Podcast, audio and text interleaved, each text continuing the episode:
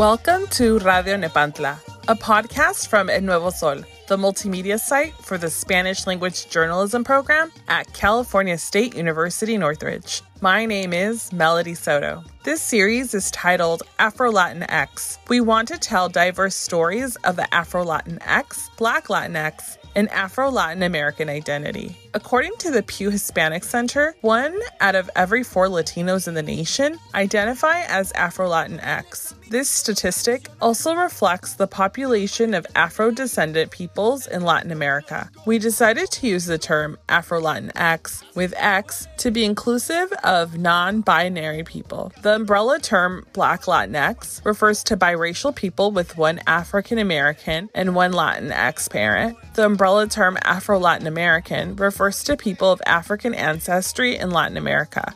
In this episode, meet Natasha Carrizosa.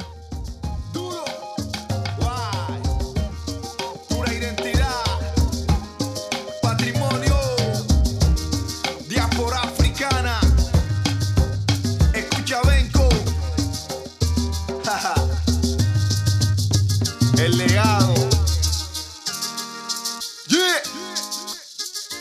Tradición.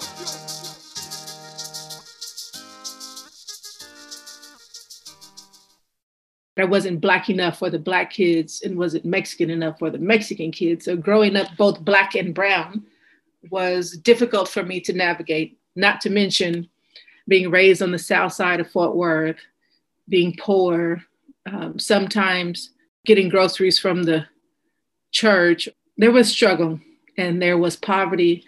And back then, I didn't know that I was writing my way out of some of these things.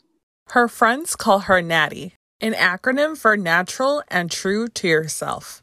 Natasha Carrizosa, an award winning poet, creative writing instructor, published author, and spoken word artist, discovered the immense power words can possess in elementary school. Poetry is how I began, or what is in what I consider to be in my blood, or who I am. I am a poet first. All of the spaces that I go into begin with the word. I wrote the first poem ever when I was in fifth grade. There was this little güerita, uh, little white girl in my class named Amy, who wrote a limerick. And I said to myself, I want to do that.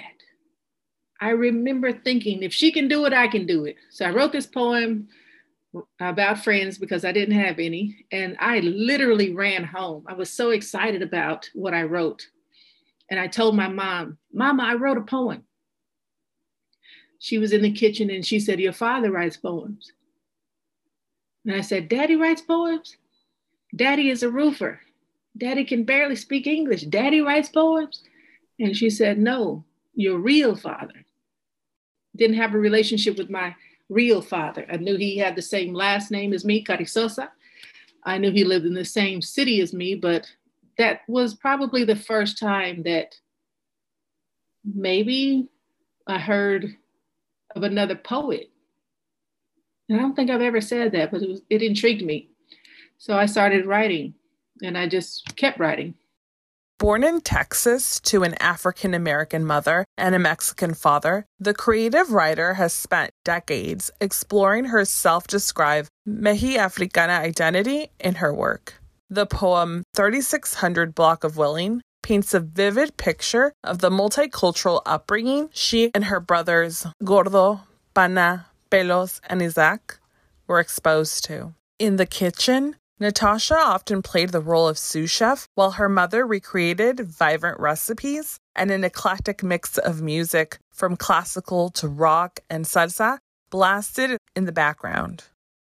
3600 Block of Willing is not written down anywhere, even though I thought it was. And I think I like it like that. The first time we got a house or moved into a house, I was a junior in high school. And it was this little white house. The address was 3636 Willing.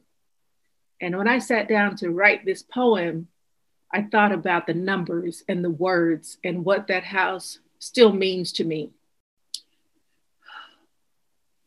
3600 block of Willing. In the 3600 block of Willing Avenue, I watched Ma travel from stove to sink to refri to mesa, preparing meals that any Mexican would, juro por Dios, never came from a black woman. Chuletas de puerco, arroz y pollo, fideo con limón, pozole, frijoles, lentejas, cualquier cosa, Ma could hazlo. Religiously, she would rinse the smell of garlic and comino from her hands, baptizing them in the sink's cool water. Every four or five minutes, she would dry them in the brick red apron that was dusted in flour from the pork chops. And I sat on my brown bar stool. Its cracked vinyl crown pinched my thighs in the summertime when I sat too long, cutting and chopping cebolla, jalapeno, tomate, aguacate. El pico de gallo was loud, and so was Frankie Ruiz. When he sang, so did we. Pero la duda. Feet and fingers danced to the beat of the conga. Timbales and horns flooded the air, flirting with the sound of garlic frying. Outside, Mayo screamed at fellows to run, Corale, from Isaac, because he was the wind, and if he caught you, ya se acabó la cosa. Gordi Pana played in a piso jugando a game of marbles contra Green Army man. Daddy had shown the boys his game early one morning before beds made and faces washed a game que jugaron in a DF before he, Chero, Chino, y Chavo got here. Daddy was now in the driveway at tomando course like a mi tío Chavo, discussing the affairs of the roofing business. Back in the kitchen, Frankie was whispering when Ma threw the tortillas on the stove, four and five at a time. They blackened and bubbled, the smell of burning cornfields. I set the table with blue and green plastic cups and forks in place that didn't match. Ya estuvo. Ya llegó la hora. It was time to eat. And I danced inside, proud that this Black woman, mi madre, showed me my heritage while dancing and making wide eyed salsa in the 3600 block of Willing Avenue. The commencement of elementary school signified another pivotal moment in Natasha's life. It was during this period that she began to perceive that her own hair texture and skin color were noticeably different from those of others around her. Within a segregated neighborhood composed of primarily black and brown communities, Natasha felt that she didn't fit into any particular group my best friend and my tia, my everything is Haji. Her name is Angela. You know, I'm four young, four years younger than Haji. We were raised like that. So when um, when I started school, I was living with my grandmother Florine, my black grandmother. I first probably knew it with how my grandmother combed our hair or brushed our hair for school the next day. She would brush Haji's hair and put it up, and then I wanted to be like Haji and she did my hair. But when I woke up the next morning, it didn't look the same. And then when I went to school and my mother dropped me off, I cried because none of the kids looked like me. And I was scared. As long as I was home, I was safe. But when I was out, um, it was different. But feeling out of place only intensified for Natasha because insults and racist remarks from classmates became constant. And as her poetry chronicles, the bullying she encountered marked her entire grade school experience. I remember I had a crush on this brown boy named George, and we were running in front of De Zavala Elementary School, and he calls me the N word. And I think I'm, uh, by that time I was in third grade, but at the same school. And I don't know how to react to that. I don't know how to react to that. And I just stop and I say, I'm Mexican too. And then there's this some kind of unknown shame washed over me. That's when I was made to feel different. And then middle school had its same, and then high school had its uh, same. I had a lot of different experiences that I just tried to, you know, sw- swallow Scan through the volume of Natasha's written works, and it won't be difficult to discern that the poet frequently alludes or makes direct references to her late mother. Born in Arizona, Elaine Duran learned Spanish as a child and taught Natasha's biological father and adoptive dad how to navigate the English language. Natasha credits her mother, her muse, and defender with fostering an environment where she could embrace her multi layered roots. My mother is everything. everything.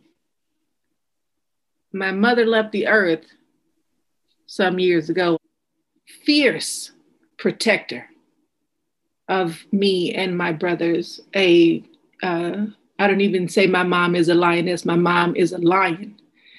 Um, she was there when they would be speaking Spanish in the grocery store, talking about this black woman and these kids, and um, and she would respond with fire in Spanish. And I witnessed that, and I saw her with her students, and I saw her being a mother and wife and sister and daughter.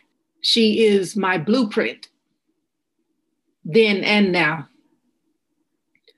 Um, there are times now when I feel lost, but I just remember she is me. She she would say all the time, like the best thing about her was me. I'm her only daughter, and I threw that in a poem too. Um, but yeah, she's ever present and a force. And the first thing that I wanted to say, she is God to me. Numerous childhood experiences have left a lasting imprint on Natasha, but the multifaceted creative contemplates on two particular occurrences often. There are many moments that got to me. Uh, one, one moment that I can't erase from my mind, um, and I'm gonna try to divide myself. I was like kindergarten, right after you know going to school and figuring out I was different or my family was different. And we had just got this brand new color TV. My mom was ironing and was watching Roots by Alex Haley. I don't know if you're familiar with that movie, but there is a, a scene in there where the white slave master is beating uh, this slave named Kunta Kinte. And he is beating him until he submits and says his name is Toby. This is what the what he wants to happen. Well, when he finally says Toby, my mom takes the iron and she throws it into the brand new color TV, and I'm sitting there wondering in shock. Um, and that's all I remember. But as I grew and as I grow, I understand. The other part was uh, I'm in high school and I don't have a tribe. I'm in, in the foyer of this school and all of the groups are together. Popular Black kids that I really wanted to be with. Mexican kids that I really wanted to be with. Rich white kids, not so much.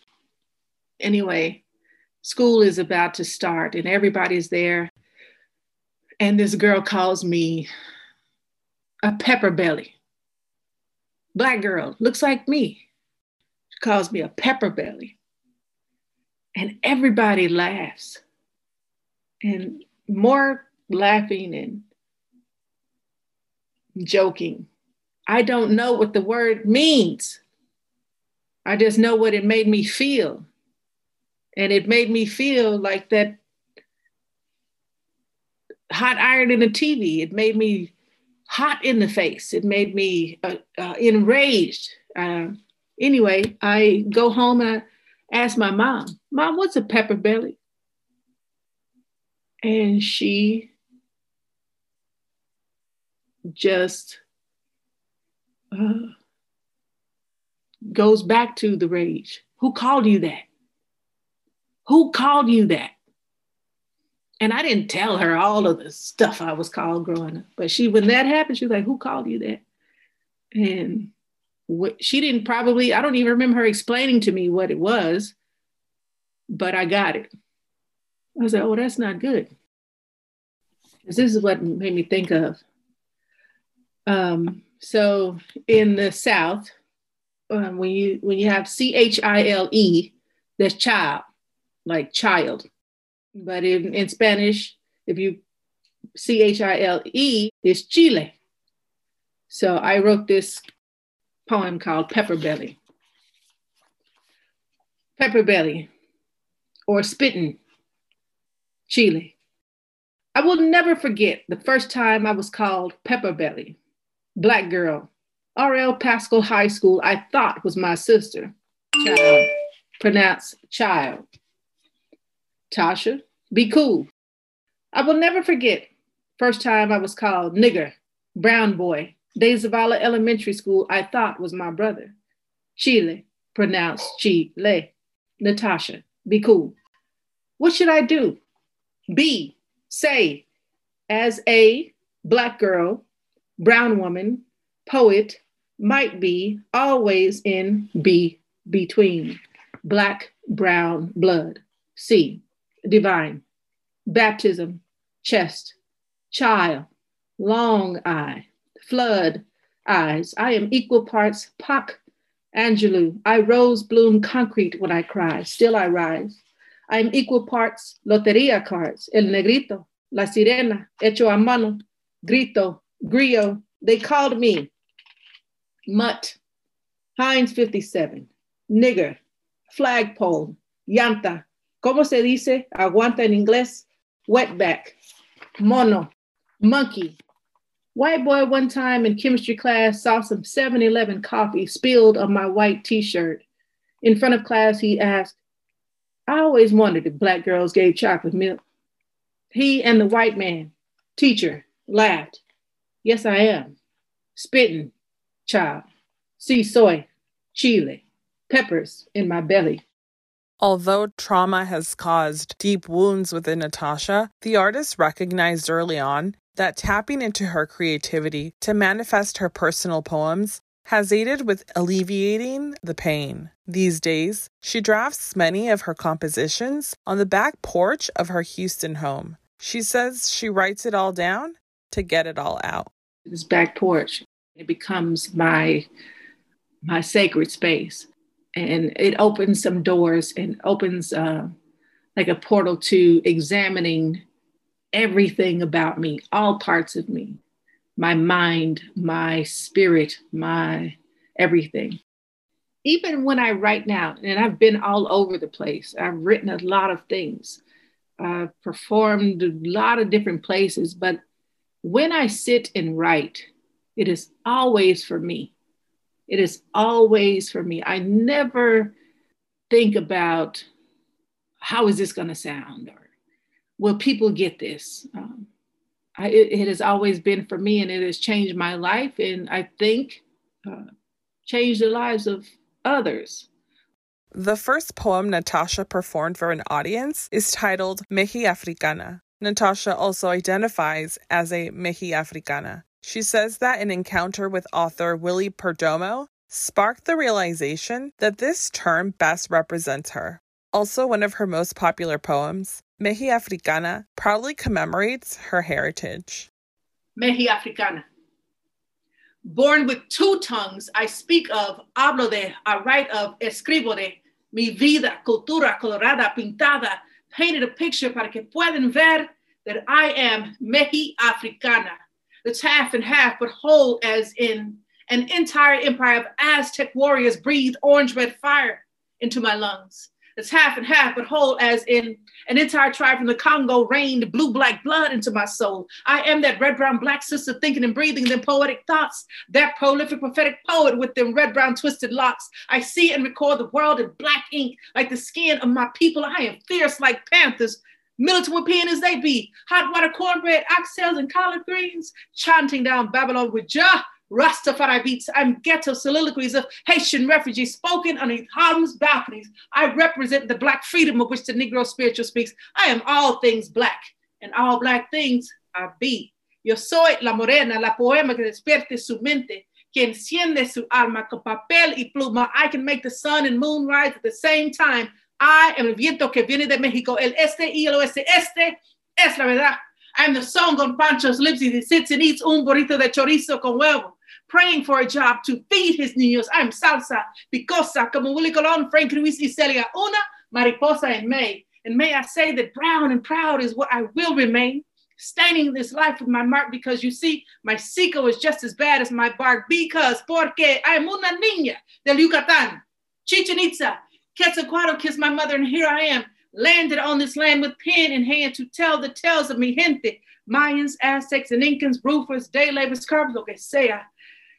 Es la misma cosa, sangre. I'm una niña de mi país, una de raza tan fuerte, una niña de México, así me quedo. Born with two tongues, I speak of, hablo de, I write of, escribo de mi vida, cultura colorada, pintada, painted a picture para que puedan ver that I am MexiAfricana. Willie Perdomo, he had this poem called Niggerican Blues and this book called Where a Nickel Cost a Dime. And when I read that book, I was like, wow, I haven't seen English and Spanish and culture and music and rice and beans. Not like I haven't seen that. And uh, I reached out to him, you know, to tell him about his poem. And he said, I never met a MexiAfricana before. And it was then I was like, oh, that's what I am. As a creative writing teacher, Natasha often works with youth. As poetry has transformed her life, she wishes those that encounter her work to take one key message with them. In healing myself with words, maybe others will know they have the same power too. I just get messages from everybody that might be trying to find their voice or celebrate themselves or define themselves for who, who they are. I tell them, you don't need me. They don't need me to write. They don't need they don't need me. They just need the words.